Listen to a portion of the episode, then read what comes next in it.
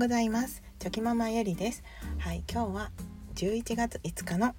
日曜日です。皆さんいかがお過ごしでしょうか？はいあの今日の気づきなんですけれども。はい今日はあの子供を見ていてあの思った気づきがありましたのであそんなお話をしたいと思います。はいなんかそのこうルールに縛られ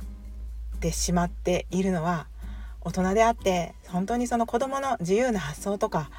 うんなんか本当にその瞬間を楽しむっていう姿勢は学ぶべきところがたくさんあるなと思いました。はい、まあそんな気づきのお話になります。ゆるゆるお付き合いいただけると嬉しいです。はい、では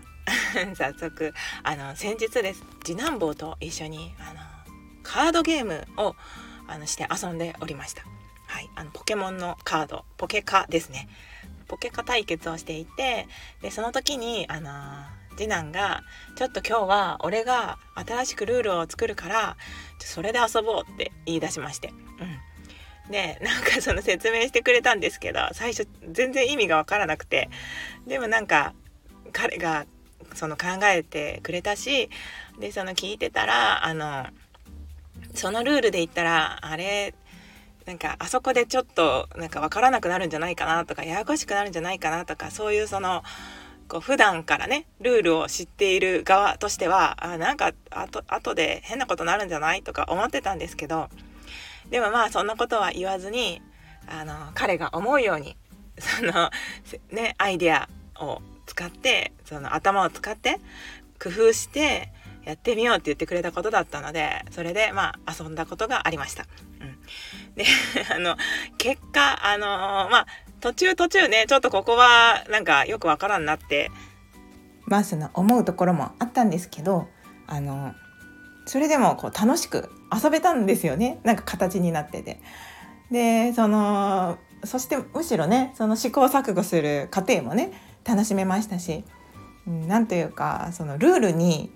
こう縛られていたらあこういう遊び方はできなかったなって思いました。はい、なんかこのこれはこうやって遊ぶものってこう決ま決めてしまうとやっぱりそれ以上のアイデアは湧かないですし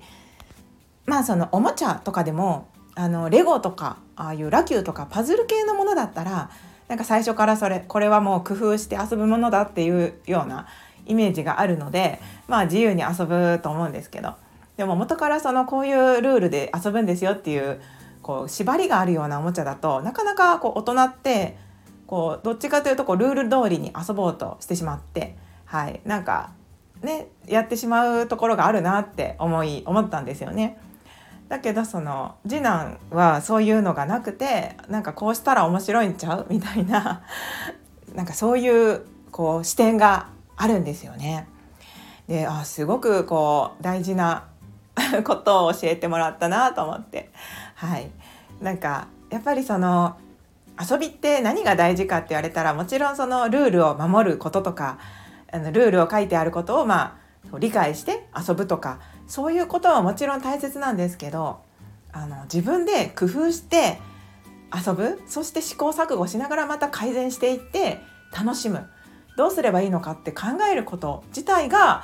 もうすごく学びでありますしあのなんかまあ自分のためにもなりますよね。なんかそういう風にしてその与えられたもので遊ぶより自分でどんどんこう考えて遊んでいく方がよっぽどこう身になるよなと思って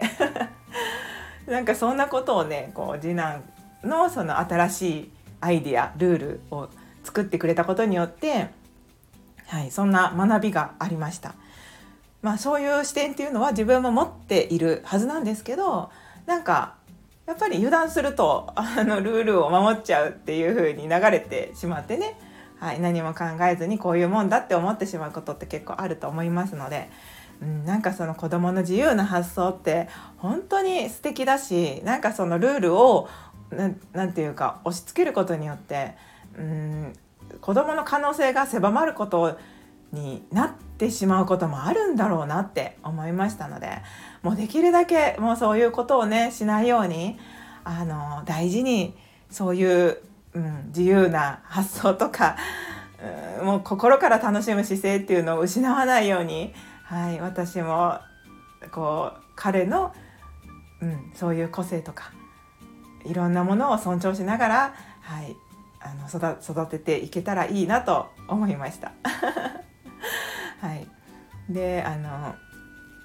他にもあったんですけどその朝朝の時です、はい、朝ごはんを食べている時にあの次男坊はちょっとねいつも朝ごはんを食べるのが時間がかかるんですよね。はい、で、まあ、その日も同じように時間かけてご飯食べてたんですけど。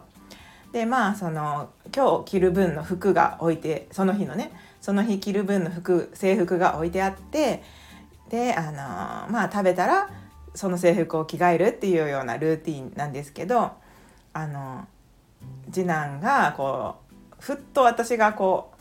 う見るとですねなんかこう立ってまだあのご飯の途中まあ最後のまデザートのこうリンゴとバナナが置いてあったんですけどそれの途中でなんか着替え始めてたんですよね。であ私がそのあご飯中に立ち歩いちゃあの行儀悪いからね座って食べてねって、まあ、声をかけたんですよね。じゃあ次男が何て言ったかっていうと「いや今ご飯中じゃないで。俺は今服を着替えてるねん」しかもこう一口りんごをかじって上の服を着る。一口りんごをかじって下の服を着るってやっていったらな早くできるやろって。俺はだから今遊んでるんじゃなくって服を早く楽しみながら着替え天然みたいなことを言ってきたんですよね。だから俺はお行儀が悪くないみたいな。だからその主語って言ったらいいですかね。あの主としてやっている動作がご飯を食べるじゃなくてなんか着替えるにすり替わっていてでまあ結果的にご飯も食べれてるしこう着替えも早くできてるっていう彼にとってはでさらにその楽しみながらできてるっていうことだったんですよね。でなんかすごくそれが面白くて。それをさらっと言ってきたんですね。本当に。何の歌なんていうかもう、うん、何の迷いもなく。でああ本当に今彼はそのご飯を食べてるっていうよりはなんかその服を着る楽しみながら服を着る。そしてご飯もあのついでになくなっちゃうみたいな感じになってて。いやなんかねあのもちろん突っ込みたいところはいっぱいあるんですけどでもそれはもう大人の何て言うか意見目線で、まあ、常識なだけであって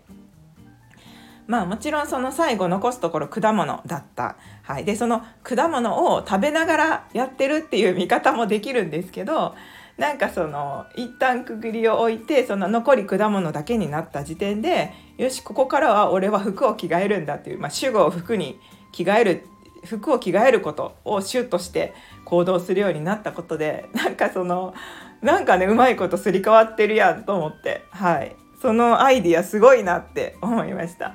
こう何をベースに持ってくるかで本当にそのいろんなものが見方が変わりますしで結果的になんかそれをまあご飯も食べれて早く着替えれて楽しみながらできてってすごくこう一石三鳥ぐらいなってますよね。まあそのお行儀悪いっていうのは置いといてです。はい。でもそう思うとなんかそのお行儀悪いとかしつけとかもうなんか絶対に守らなきゃいけないことなのかとかそういう問いが自分の中でも立ちますよね。うん、でなんか必ずしも絶対的にこれを守らなきゃっていうものじゃないなって私は思ったんですよね。まあ、もちろんその時と場合によってはものすごくお行儀の悪い瞬間っていうのはあると思いますので、まあ、そこは守らなきゃいけないかもしれないんですけど、まあ、もっと柔軟にそのご飯中は絶対に立っちゃダメだみたいなそういうそのなんかルールに縛られるのではなくて、うん、なんかそうですね子どもの自由な発想をもっともっと尊重してあげたいなって思いました。で自分自身がやっぱり大人になるにつれてそういった価値観とか、まあ、ルールですね決まり事とかに縛られてしまっているのは大人であって、うん、なんか本質的にねもう絶対に守らなきゃいけないのかなっていうような目線をやっぱり持っておくことってすごく大事だなっていう風なそんな、まあ、気づき学びになりました。はい ということで、まあ、そんな私の気づきのお話でした。はい、あの今日も次男長男、はい、子どもたちからあのいろんな学びを得たいと思います。最後までお聞きくださいまして本当にありがとうございました。ではまた明日。